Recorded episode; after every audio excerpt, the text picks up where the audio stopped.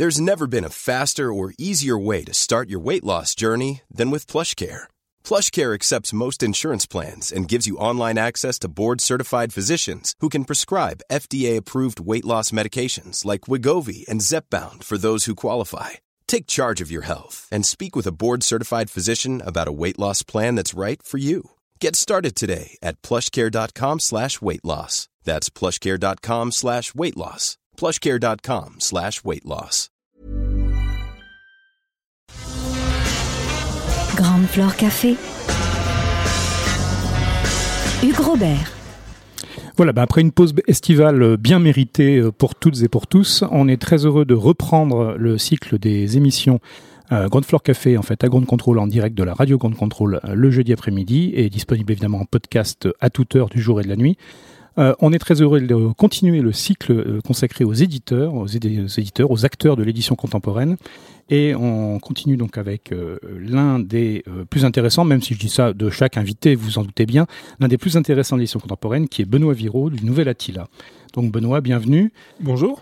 Euh, on, on, va peut-être, euh, alors pour les, les, auditrices et les auditeurs qui ne connaîtraient pas le Nouvel Attila, on va faire un bref euh, historique peut-être, ou, alors partir bref, de bref, C'est compliqué euh, puisque la maison existe depuis une, une, une dizaine d'années.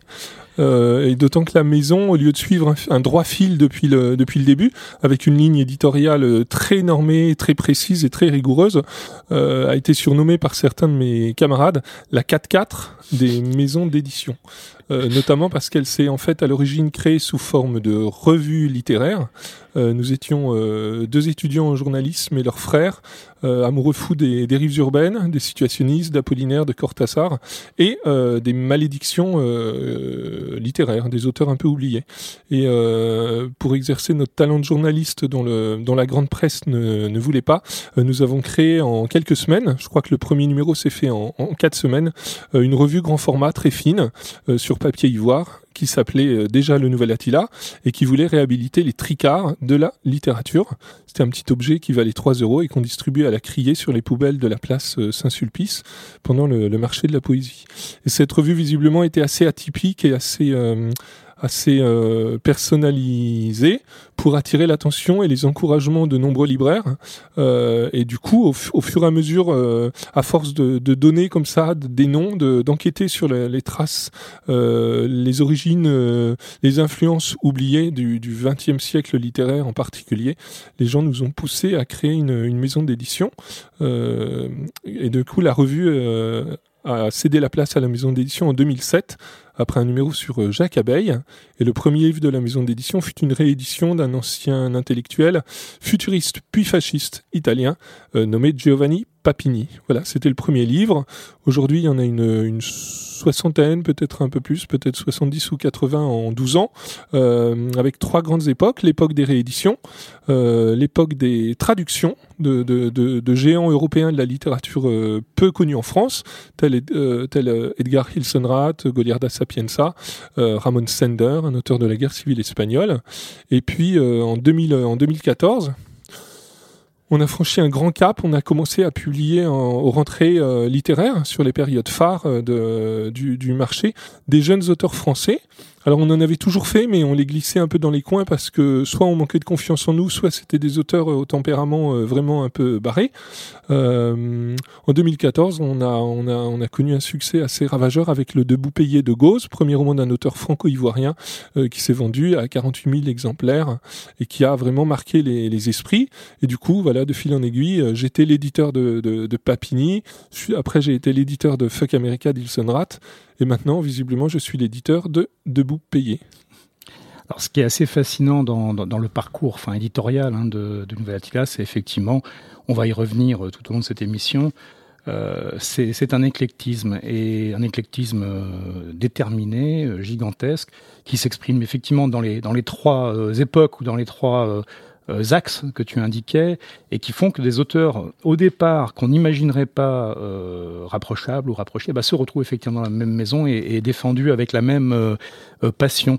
Donc, euh, moi, j'avais cette curiosité, en fait. ce, goût, cette envie d'aller, la première chose, hein, d'aller retrouver finalement, c'est, comme tu le disais très joliment, ces tricards de la littérature, comment c'est venu et quel a été le premier d'entre eux qui t'a illuminé? je crois qu'il y a un point commun d'abord sur la démarche euh, littéraire ou culturelle à la base qui unit les uns et les autres, c'est un goût des des marges et des choses euh, pas évidentes, un goût d'aller chercher par-delà les apparences et l'immédiateté et une certaine facilité, quelque chose de nature à nous surprendre.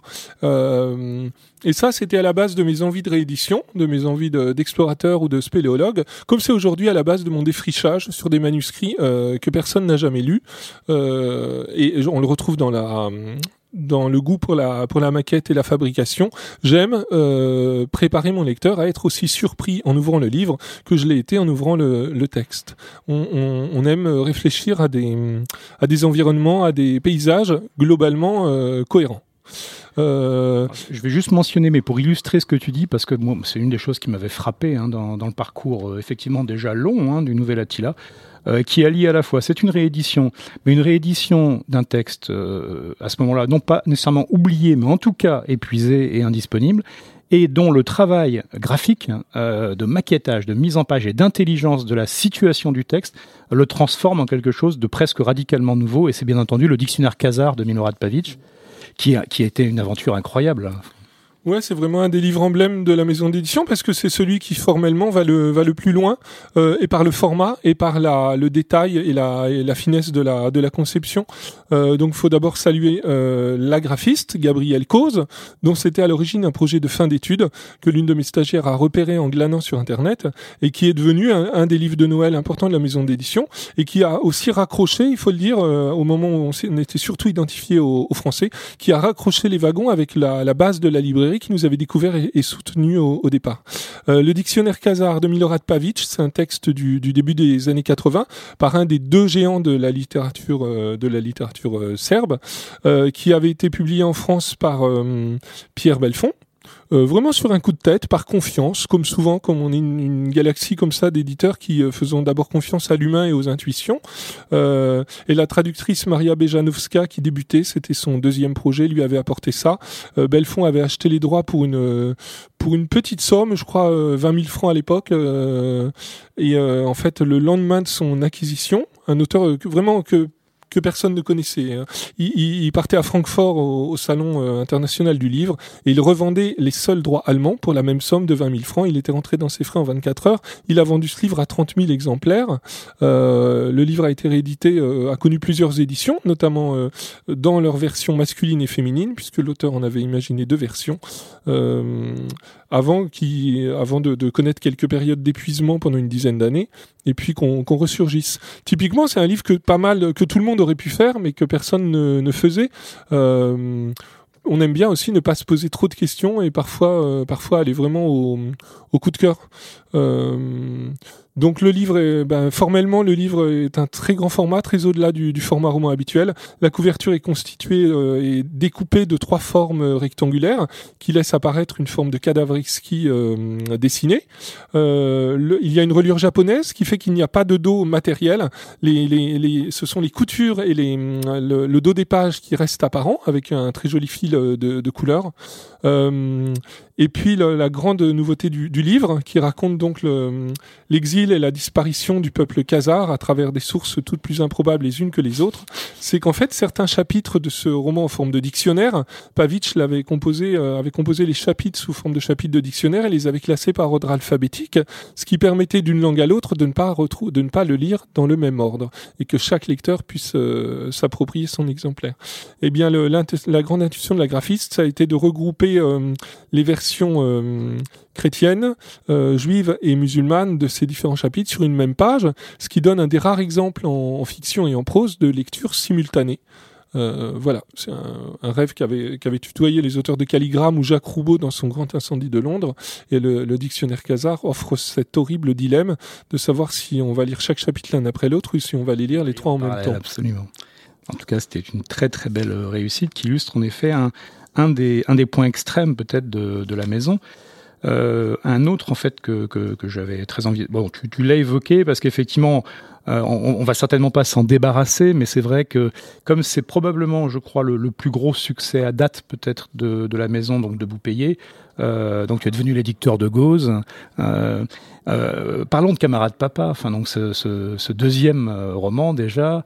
Euh, donc qui est sorti il y a maintenant un peu un, un an, exactement hein, un an, et qui euh, qui montre d'emblée que voilà, euh, avec Gauze, euh, Nouvelle Attila n'est pas le l'éditeur d'un coup en fait une fois, mais qu'on a bien un, un, grand auteur en fait qui, qui est là sur devant nous. Quoi. On, on, demande souvent ça aux écrivains auteurs d'un premier grand succès. On, on se demande si ce ne sont pas l'auteur d'un seul livre.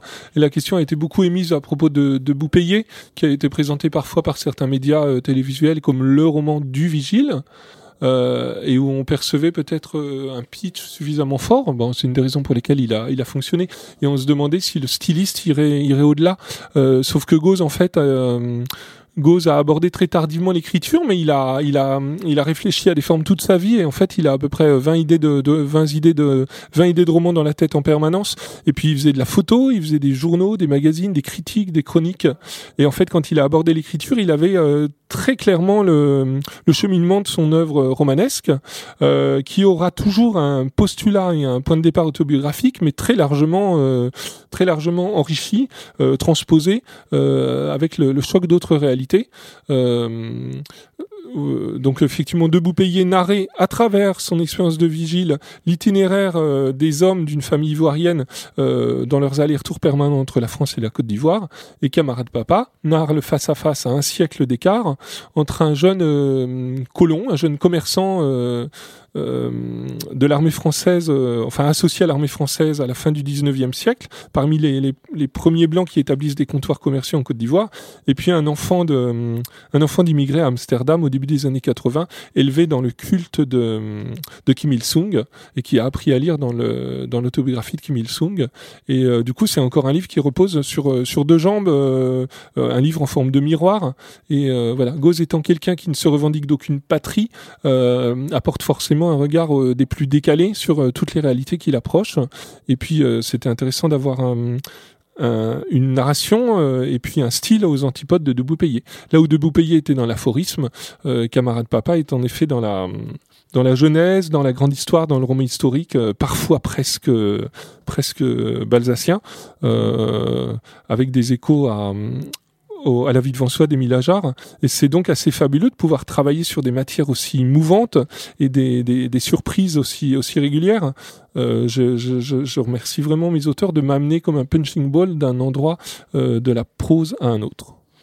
Alors, un, autre auteur, alors très différent, et qui nous permettra peut-être d'aborder, puisque là on a abordé la réédition, euh, le, le, jeune talent donc euh, qu'on découvre avec Gauze, et enfin, parlons des traductions.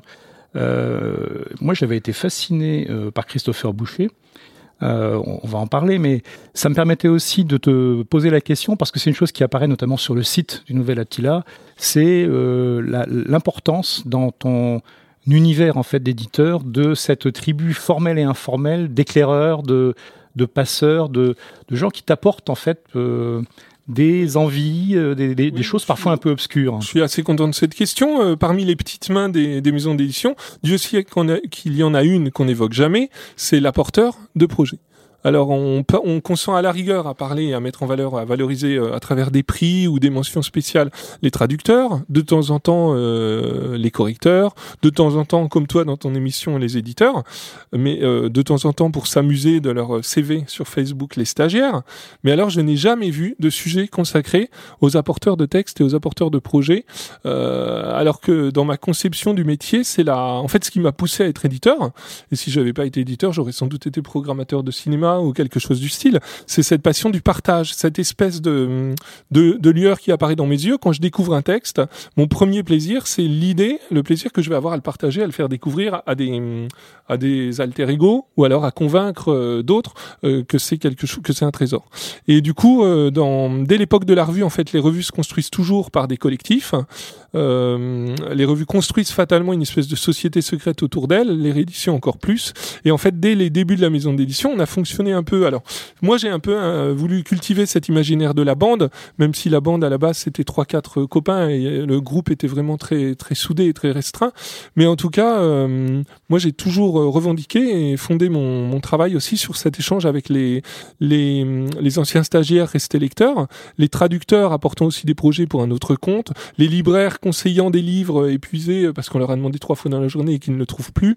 J'ai aussi poussé certains de mes de mes contacts à traduire et c'est le cas de Théophile Cerciron en fait qui lui voulait devenir éditeur, qui avait pas a priori spécialement pensé à traduire. Et euh, en fait au vu de la qualité et de l'originalité des fiches de lecture qu'il me remettait, je l'ai vivement poussé à aller au bout de sa démarche et, euh, et à s'emparer des auteurs qu'il me conseillait comme Christopher Boucher, auteur de Comment élever votre Volkswagen et plus tard euh, Théophile a également traduit The Only Ones de Carola Dibel et, voilà, tout à participé au travail sur les, mémoires de, de singe Cheetah dans, dans Moi Cheetah de James Lever euh, et du contorsionniste de Craig Clevenger, dont un deuxième livre sortira l'année prochaine. Euh, donc c'est pas ouais, ces passeurs jouent un rôle indispensable, d'autant qu'ils ne sont jamais nommés, mais c'est avec eux qu'on s'amuse, c'est avec eux qu'on élargit les horizons, c'est avec eux qu'on va défricher des, des, nouvelles langues. Et puis il y a quelque chose d'un de, d'un peu plus euh, peut-être malaisé euh, à, à, rappeler, c'est que je ne suis pas un expert en, en, en, langue étrangère, en tout cas en apprentissage et en, en usage de langue étrangère. Euh, P. Oman de Christian Bourgois, dont, il dit, dont on dit qu'il n'avait jamais lu un livre en anglais. Mais moi, pour, le, pour la littérature étrangère, j'adore faire confiance à, à autrui et j'adore me baser sur des, sur des retours de personnes qui connaissent suffisamment le catalogue pour se mettre à ma place et qui vont être capables de me dire, moi, je n'ai pas aimé ce livre pour telle et telle raison, mais je pense que vous, chez Attila, vous l'aimerez pour telle et telle raison. Et ça, ça prouve un, recul et un au-delà de la réflexion euh, assez pertinent et assez puissant pour, euh, pour pouvoir leur faire confiance et rentrer à leur tour dans leurs esprits. Et après tout, n'est-ce pas le travail de l'éditeur que d'anticiper et de se mettre dans la peau du lecteur quand il recevra un livre d'un auteur inconnu? Alors, puisqu'on parlait de Théophile Cerciron, donc qui est l'un de ces précieux éclaireurs, donc euh, traducteurs et découvreurs en fait effectivement de choses dans des domaines qui sont pas ceux que que toi tu parcours euh, régulièrement. Enfin, alors pour des raisons linguistiques ou autres. un domaine de l'avant. Alors, c'est peut-être moi je, je, le définirais comme un domaine de l'avant-garde américaine, même si Théophile reste vraiment strictement à l'intérieur du cadre romanesque. En tout cas, il a vraiment creusé le sillon d'une d'une littérature assez noire, mais qui s'intéresse au soubassement de l'humain et à la thématique de l'identité, avec des jeux formels. Euh, euh, voilà, des jeux formels, par exemple, moi, que je retrouve aujourd'hui chez Denis Cooper, auteur découvert grâce à Kevin Lambert, euh, euh, ou chez le génial Scott McLanahan, l'auteur de Krapalachia, paru chez, chez Gamborakis et dont Théophile va traduire l'œuvre complète. Ouais, il y a une redéfinition du roman noir, mais sans meurtre, juste axé sur, sur l'identité, les troubles de la mémoire et les troubles de la famille. Alors une, redéfinition du roman noir, et on a aussi donc cette, cette curiosité assez sublime quand on y pense, euh, de cette autrice, donc qui est avant tout, on peut le dire, l'une des plus grandes journalistes rock des années 70, euh, soit 80, euh, et notamment l'une des premières commentatrices avisées du punk rock new-yorkais. Euh, et qui, euh, après des années et des années de production, de critiques et de nouvelles hein, dans euh, un certain nombre de journaux américains, écrit donc à un âge qui commence à être gentiment avancé un premier roman, un roman de science-fiction, euh, d'anticipation, un roman d'une euh, éclatant, euh, et ça, et qui paraît donc aux États-Unis chez un petit éditeur indépendant. Tout de la radio. Voilà, donc un peu, ça ressemble beaucoup au Nouvel Attila. Ils font à la fois de l'américain et de la traduction. Ils sont deux, ils ont une librairie. Et donc là, comment euh, donc Carola Dibel, The Only One, se retrouve sur la table euh, du nouvel Attila? Ben, par le, Alors dans la continuité de ta question précédente, par le travail euh, de longue haleine et, euh, et fidèle à lui-même de, de, Théophile, qui scrute, euh, en fait, Théophile a pas mal voyagé. Il a travaillé chez Max Winnie's aux États-Unis, qui était l'une des maisons phares à notre époque, notamment pour Monsieur Toussaint Louverture, qui a beaucoup contribué à faire connaître ses, ses maquettes, ses revues, ses choix éditoriaux en France. mais il a également travaillé en Norvège. Euh, euh, et en fait, partout dans le monde, il continue à suivre l'actualité des éditeurs américains et des revues américaines qui lui paraissaient les plus euh, les plus novateurs. Et en fait, euh, il, s'est vraiment abonné à et en plus autant sur le plan éditorial que sur le plan commercial. Et du coup, tout de la radio, il les a vus quasiment naître. Et après avoir lu deux ou trois textes qui vraiment lui ont tapé dans l'œil au sein de ce catalogue, que je ne nommerai pas parce qu'ils sont toujours en lecture, et ben en fait, voilà, il est, il a vraiment bondi sur, euh, sur The Only Ones. Et, euh, et moi, je crois qu'un agent, voilà, et je pense qu'en plus, un, par derrière, un agent m'en a reparlé à Paris euh, une fois, deux fois, trois fois.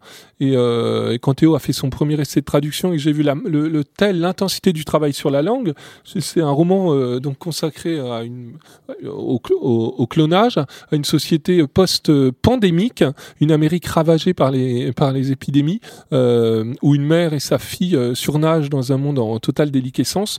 Euh, euh, réduit à une forme de totalitarisme de, des, quelques administrations euh, subsistantes, mais c'est aussi un roman fondé sur une distorsion profonde de, la langue et qui imposait au traducteur une récréation euh, totale. Voilà, à l'égard du coup d'un Émile Ajar en France ou du travail qu'adorait faire Claro ou Bernard Höpfner sur certains de leurs auteurs et qui en profite au passage pour réinventer la notion couramment admise de narratrice non fiable puisque c'est d'une façon très subtile en fait que, que, l'héroïne, parce que c'est une héroïne hein, à part entière de, de The Only Ones, euh, nous raconte euh, ce qu'elle vit, ce qu'elle voit, ce qu'elle pense, euh, et c'est assez extraordinaire quand, quand elle nous confie en fait que non, ça je vais pas vous le dire. Ben c'est vraiment c'est un truc c'est à la fois c'est hyper romanesque et effectivement en même temps hyper subversif et en, en. C'est le portrait ouais portrait d'une portrait d'une époque et d'une Amérique et d'une d'une espèce de, morale rongée de rongée de toutes parts. Alors pour la traditionnelle pause musicale en fait euh, au cœur de l'émission, on va en profiter pour écouter donc un, groupe qui fut l'un de ceux découverts par Carola Dibel euh, donc en tant que critique rock dans The Village Voice. The Village euh, c'est un album de 1975 marqué Moon par le groupe Télévision.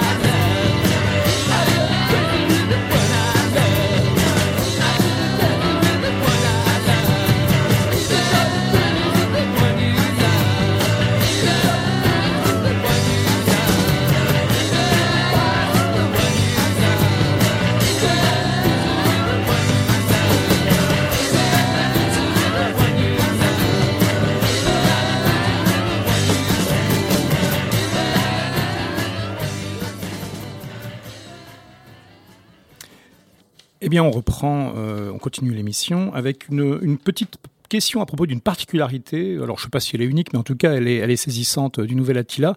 Euh, dont l'un justement des euh, confrères proches est passé dans cette même émission il y a quelques mois, David Melmans des Forges de Vulcain.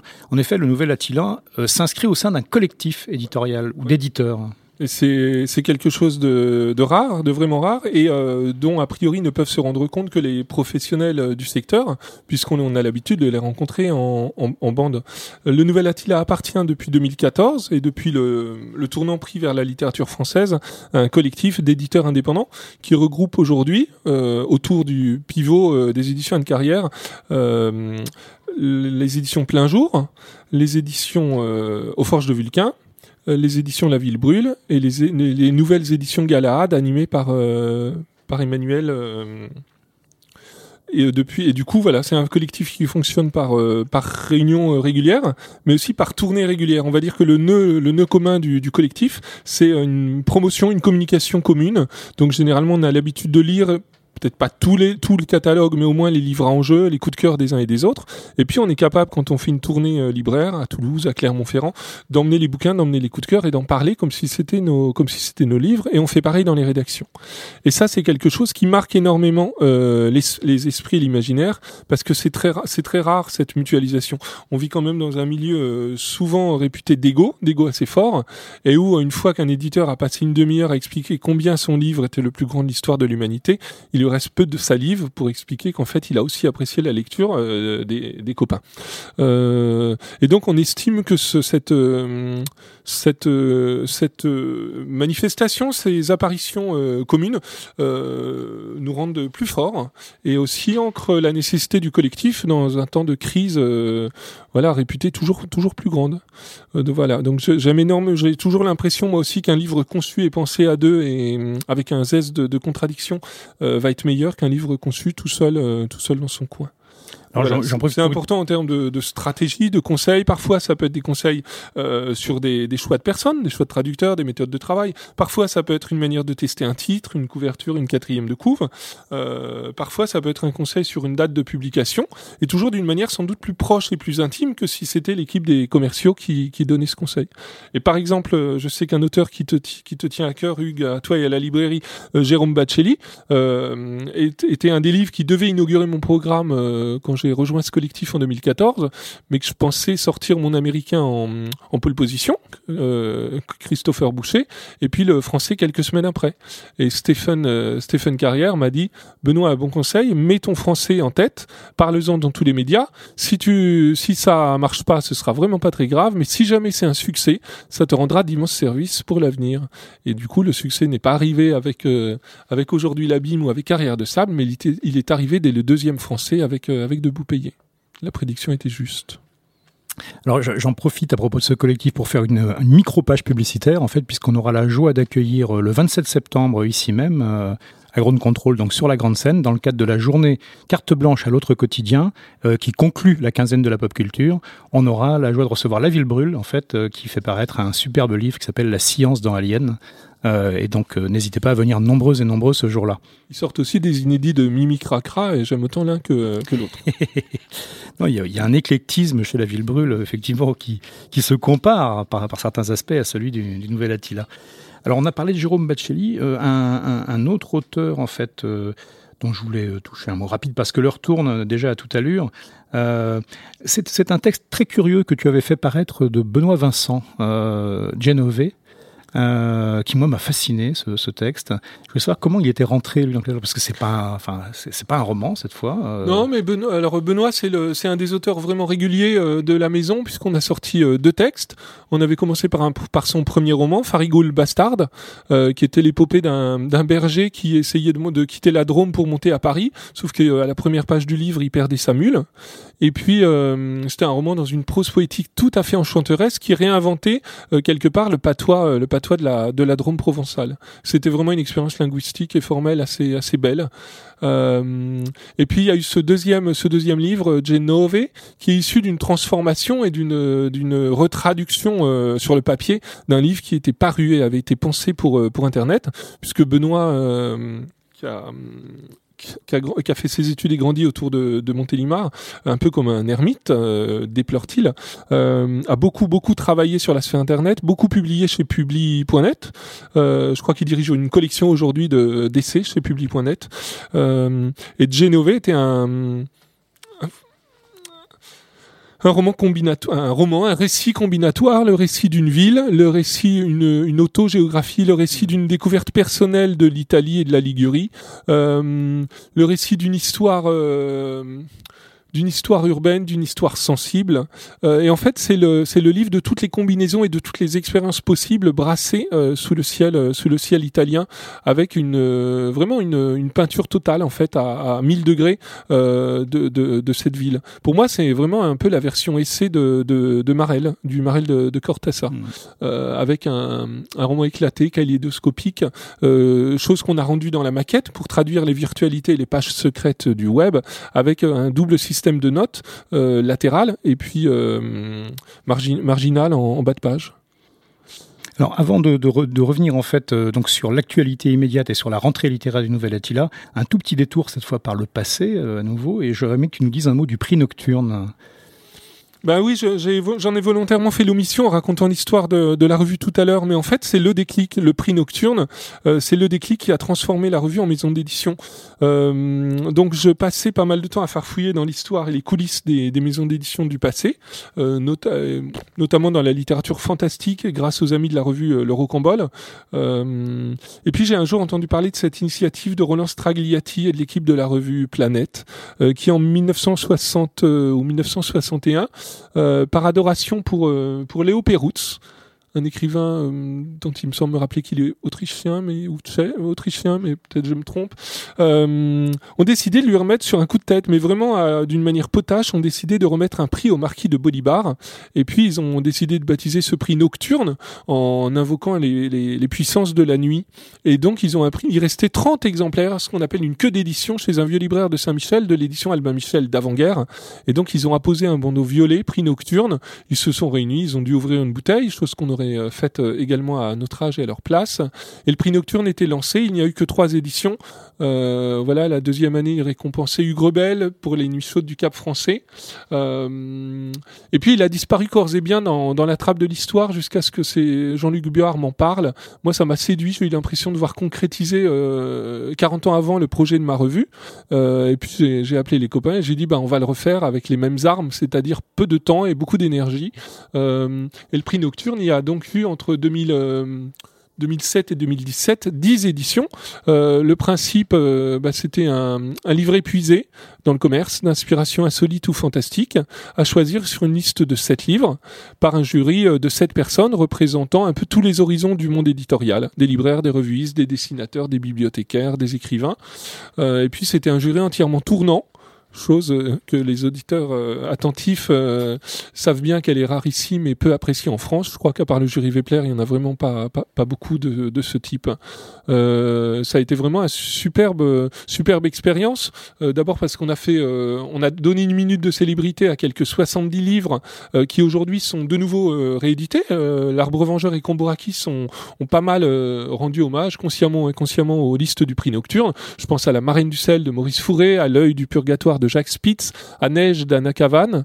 Euh, et euh, c'est vraiment une bibliothèque parallèle, euh, souterraine, satellite, qui a, qui a, qui a belle allure. Et voilà, on s'est engagé à rééditer ou à faire rééditer le lauréat par un éditeur ami. Je crois qu'une moitié d'entre eux est figure aujourd'hui au catalogue du, Nouvel Attila. Voilà, notamment Giovanni Papini, Ramon Sender, les cobayes de Ludwig Vatsulik. Voilà. Tu as une autrice qui récemment a, fait à sa manière un, un autre, une autre forme d'hommage au prix nocturne en fait l'un des livres de, de, la rentrée et puis euh, que Karim a consacré puisqu'il l'a invité pour sa soirée euh, pour sa première soirée de lancement cette année euh, s'appelle Adelph. Euh, donc je, je, loue ici le, le bon goût d'Isabelle Flatten que je vais retrouver demain au livre sur la place à, à Nancy. Adelph est l'histoire d'un livre. Et ce livre c'est pas n'importe quel livre c'est le, le, prix Goncourt 1920 et le prix Goncourt 1920 malheureusement c'est presque n'importe quel livre puisque passant après Proust il est totalement oublié. Euh, donc je, je, je, veux rendre hommage à Naine d'Ernest Perrochon et Isabelle Flatten d'avoir fait ce, ce, joli cocktail.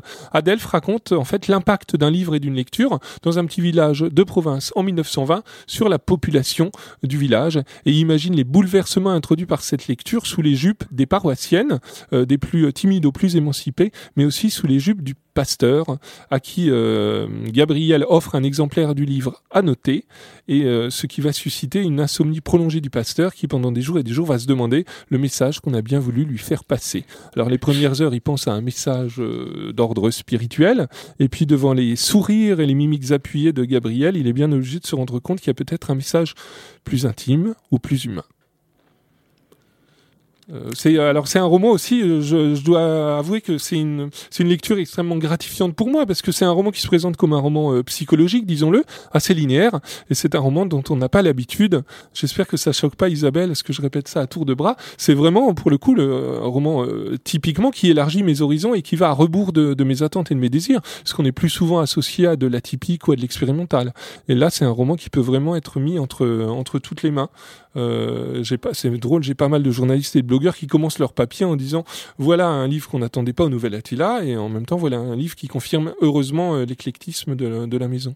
Oui, puis qui, qui, je pense traite quand même justement, même si c'est par par des biais qui sont pas les biais habituels hein, jusqu'ici du Nouvel Attila, une question qui, qui hante le Nouvel Attila, qui est qu'est-ce que le livre fait, au, fait aux lectrices et aux lecteurs quoi. Euh, euh, ouais, c'est vrai. Qu'est-ce que le et réciproquement, qu'est-ce que le lecteur fait du livre? Non, mais j'adore cette idée que mon, idéal euh, professionnel serait de pouvoir produire que chaque exemplaire du livre soit soit différent. Alors tu as un autre euh, texte donc, qui est déjà paru et qui donc, si je ne me trompe, est, déjà sur quelques listes de, de prix, ce qui est toujours agréable. Hein. Bah, tu as le bon goût Hugues de m'inviter euh, une semaine privilégiée. D'ailleurs, je te remercie d'avoir accepté d'enregistrer cette émission en direct de la fontaine Médicis, en plein milieu du, du, jardin du Luxembourg. Il fait de nouveaux frais, c'est un signe peut-être des, des, des, cieux.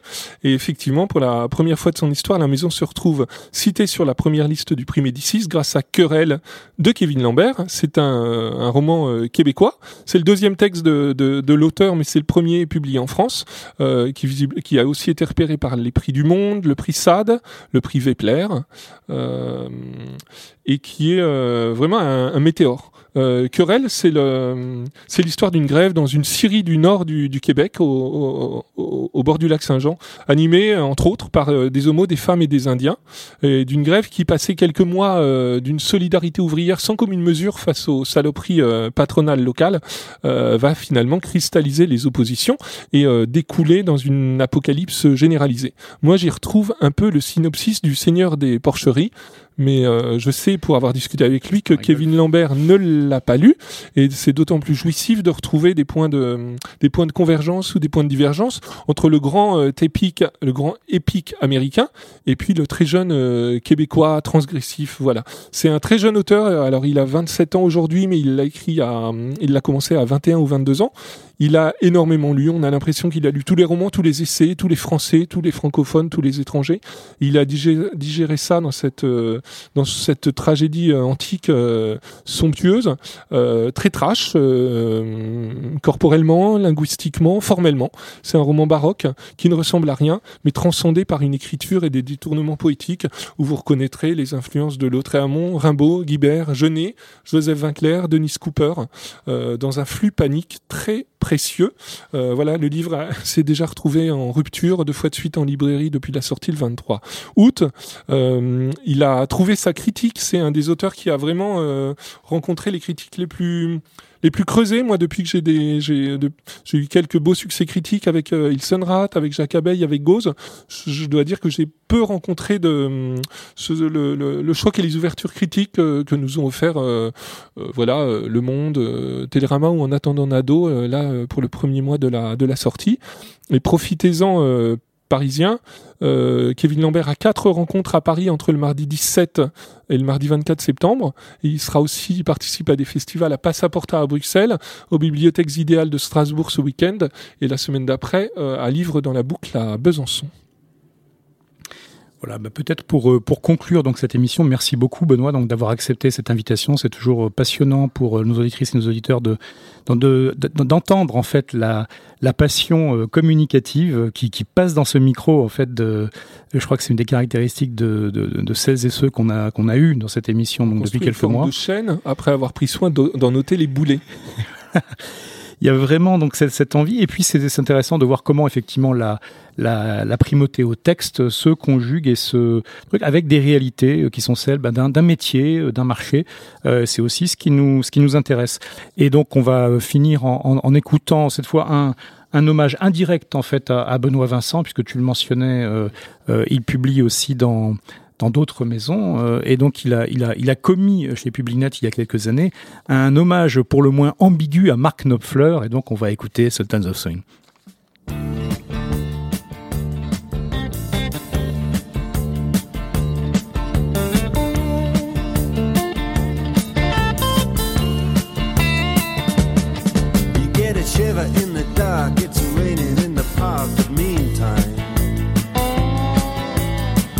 the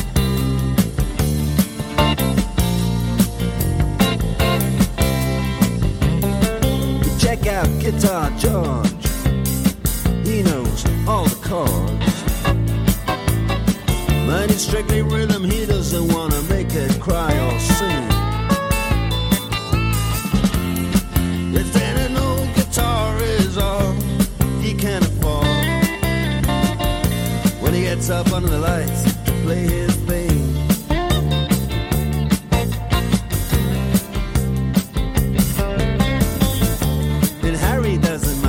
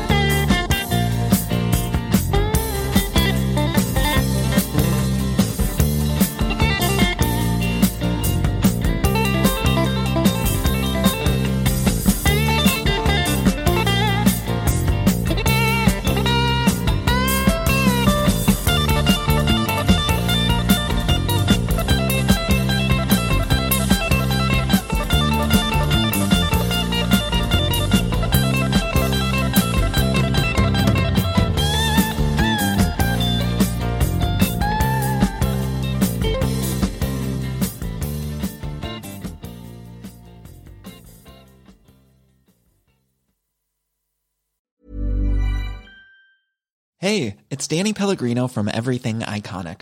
Ready to upgrade your style game without blowing your budget? Check out Quince. They've got all the good stuff shirts and polos, activewear, and fine leather goods, all at 50 to 80% less than other high end brands. And the best part? They're all about safe, ethical, and responsible manufacturing. Get that luxury vibe without the luxury price tag. Hit up quince.com slash upgrade for free shipping and 365 day returns on your next order. That's quince.com slash upgrade.